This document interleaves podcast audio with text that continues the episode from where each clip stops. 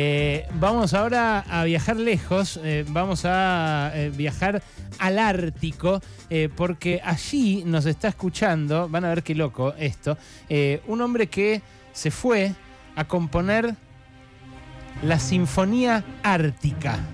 Nicolás Sorín es músico, compositor, arreglista, productor musical, tocó con Pipi Piazzola, tocó distintos octetos y proyectos musicales que fue formando.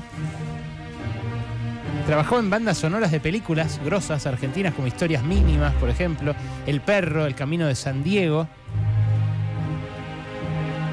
Y nos va a contar qué hace ahí en Nuorgam, el punto más al norte de Finlandia, desde donde nos está escuchando. ¿Qué tal, Nico? ¿Cómo estás? ¿Cómo están? ¿Qué tal allá? Qué envidia, ¿no? El veranito. Eh, bueno, no, nunca pensé que, que nos iban a envidiar el calorcito. ¿Qué temperatura tenés allá, Nico? Eh, hoy, hoy estaba tranqui, hoy estaba menos 12, menos 13, una cosa Uy, boludo, menos 13. Hoy, hoy no, pero tranqui, eh, comparado con los otros días, llegué con menos 25, se puso en menos 30, se, se complicaba. ¿Con menos 30 ¿Se puede estar en la intemperie? Eh, si estás bien abrigado, sí. Si te pones a boludear con el teléfono, se te caen los dedos. Sí, ¿no? Pues yo estuve, lo que menos estuve en Davos, una vez que fui a cubrir ahí a los Alpes suizos, creo que menos 18, menos 17, y eran eh, ratitos que se podía estar afuera nomás, y con todo tapado, obviamente. Sí, sí, hay, un tiempo de exposición. Igualmente todo depende de cómo estés abrigado, ¿no? O sea, yo me vine bastante preparado, estoy acá en una cabaña en el medio de la nada, pero el dueño me dejó ahí pilcha, me había venido con mis botitas pensando que con eso iba a estar bien y se cagó de la risa y me dijo, no, no, no, toma. Así que me, nada, me, me tuneó para la ocasión. Nico, eh, ahí lo están viendo quienes están conectados al canal de YouTube de Radio con Vos. Lo pueden ver a Nico Sorín, que tuvo la gentileza de conectarse con video desde ese páramo ártico en el cual se metió. Pero lo que estamos escuchando es tu Sinfonía Antártica, ¿no? Como el, el previously de esto que estás haciendo ahora. Sí, sí, yo, bueno, tuve la, suerte eh, de poder viajar a la Antártida en el 2013. Ese es el primer movimiento que es parte de, esa, de ese viaje. Y después luego volví en el 2019, en el cual escribí el segundo movimiento. Eh, así que, bueno, este año se viene la Sinfonía Ártica. Em, vamos a ver qué, qué, pasa acá por estas latitudes, latitud 70. ¿Ese es el punto más cercano al Ártico que encontraste? Al Polo Norte, digamos, el punto. Sí, después ya más arriba encontrás, hay una, una isla, ¿viste? Pero debe haber, no sé, un militar ruso y, y un pescador, no más que eso. Acá dentro de todo tenía ciertas comodidades. Esta cabaña, la verdad que está buenísima, la gente ahí de 70 70 North Fee, eh, la verdad que nada, la mejor. Les estoy eternamente agradecido porque, bueno, me, adoptaron acá para hacer esta residencia de un mes. ¿A esta hora es eh, de día ahí? Perdóname la, la ignorancia. No, no, no. Ahora, ahora en general es todo oscuro. Eh, amanece a las 10, 10, 10 y media de la mañana y a las 3 de la tarde ya no tenés, no tenés luz. Así que hay que aprovechar mucho ese momento de luz porque es un es un festival de, colores realmente. Vos ahí fuiste a buscar inspiración, básicamente. Además de cagarme de frío, sí, buscar de alguna manera la inspiración, sí. ¿Y, qué te inspira el, frío tan extremo y ese lugar tan, tan inhóspito, Nico? No, no es que me inspire el frío en realidad. Yo no, no, no sé si me considero un team invierno. Em, pero hay algo de la, de los polos en general, de la Antártida al principio, ¿no? Y ahora esto que es, eh, no sé, qué es una, energía que tiene, súper frágil, súper poderosa a la vez. Es como de alguna manera es un termómetro, ¿no? Del planeta. Y creo que en estos lugares tan poco visitados, eh, nada, uno logra quizás conectar con ciertas cosas que por ahí en la ciudad no podés conectar, o, mismo en Villa Langostura, que es muy bonito y es muy hermoso. Eh, no, digo, hay una cuestión también energética. Yo no soy muy esotérico, pero en los polos de alguna manera el planeta también conecta con, con el universo, ¿no? Eh, por eso también las auroras boreales, las auroras australes. Hay, hay algo ahí, hay una fuerza, una energía que, bueno, cuando uno la traduce en energía creativa, eh, nada, realmente es, es algo que me, que me parece muy interesante. Sí, claro, ya que estés componiendo una sinfonía en el 2024 es muy flashero, chabón. No, no, no le quiero restar mérito, ¿no? A esa. Yo te digo igual, te digo una cosa, la próxima sinfonía que escriba va a ser la sinfonía caribeña en un club med o en un all inclusive y ya está, ya fue. sí, es cierto, ¿no? Eh, bueno, es eh, algo, por supuesto, eh, absolutamente inédito, novedoso. Eh, y, bueno, reedita eso que hiciste en la Antártida. ¿En qué año, Nico? Y esto fue en el 2013. El primer viaje fue de dos, dos meses que fui. Primer mes fue increíble. Fue la Antártida también es como otro planeta, porque esto dentro de todo es muy diferente. Es otra, es otra escenografía, que a veces se parece, pero la Antártida es un continente. La Antártida es un, es, es un planeta. Cuando vos llegás que llegás a Marambio y, y parece Marte, claro. y después empecé a conocer otras bases. Eh, casi pierdo un brazo también, o sea, fui el primer mes, empecé a componer, y el segundo mes, de boludo, con menos 35 creo que hacían ese, esa noche, sí. levanté una caja de víveres, no. y de repente escucho crack. No. No le, di, no le di bola, me fui a dormir, 5 de la mañana me levanto con que como si me estaban quemando y, ele y electrocutando los brazos. Básicamente estuve 23 días sin dormir, me inyectaban diclofenal, me inyectaban Valium, nadie sabía qué tenía, es una base militar además, ¿viste? Es muy diferente a esto, yo tenía que convivir con científicos y militares, mm. eh, acá estoy solo, ¿no? Entonces también es como una... Pero bueno, cuestión que casi pierdo la tuve 23 días sin dormir y al final terminé componiendo el primer disco de Octaphonic, que se llama Monster, y ese primer tema que empieza y que habla de la locura, ¿no? Como eh, que la mañana siguiente me voy a levantar hecho un mo, en fin. Eh, al final terminé con eso, abandoné la, la, la sinfonía porque realmente me fue, fue, bastante traumática. La, no podía volver, además el Hércules estaba roto, se rompía o, o, de repente venía, yo con mis bolsos ya medio Tom Hanks, ¿viste? Esperando sí. a irme con Wilson, y daba vueltas porque no había ventana, porque no podía bajar, es difícil bajar en Marambio y volví a irse a Río Gallegos. Me hizo eso tres veces, ¿viste? No, y ya. Claro. Sí, sí, yo, yo, ya tenía, estaba mal, estaba mal. Así que, bueno, volví, empecé, hice un tratamiento de dos años para recuperar el brazo, porque realmente estaba eh, así, un, un hilito en el nervio. Wow. Así que la zafé. Y, y después, eh, diez años, no, cinco años después volví a, a base Carlini. Por suerte no hubo ninguna así exabrupto. Y ahora cinco años después estoy acá, o sea que de alguna manera es re loco, me puse a pensar el otro día que cada cinco años tengo una necesidad de, de visitar el, el, polo. Está acá Gaby Vulcano, mi compañera, Nico, para preguntarte también. ¿Qué tal, Nico?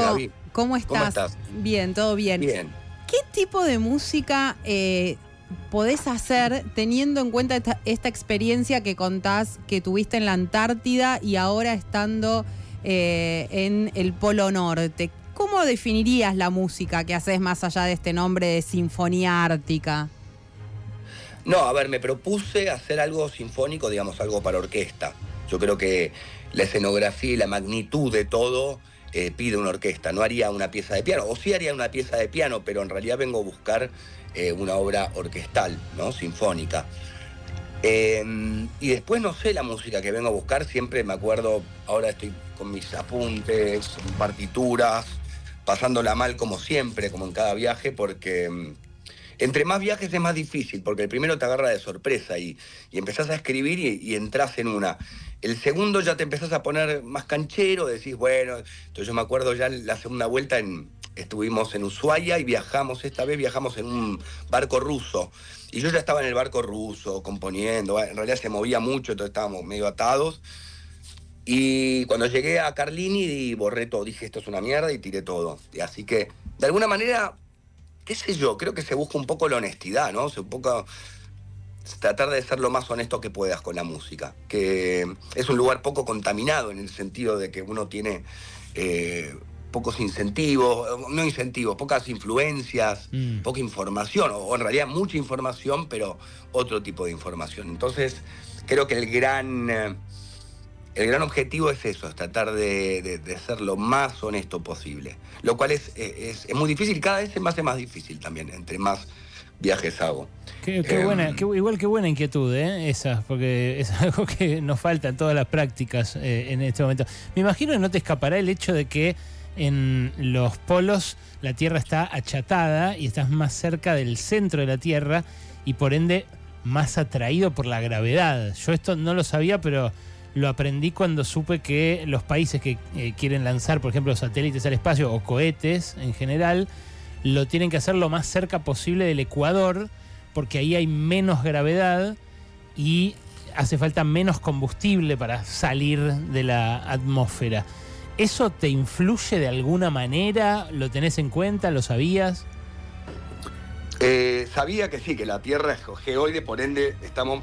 Pero en realidad lo que uno siente quizás es más la apertura. Eh, estás en un lugar virgen donde el cielo, viste, es como en realidad estás más cerca del universo, de, estás más cerca. Y acá, bueno, las auroras boreales, que yo estoy acá con la aplicación todo el tiempo viendo a ver si aparecen, ahora está nublado.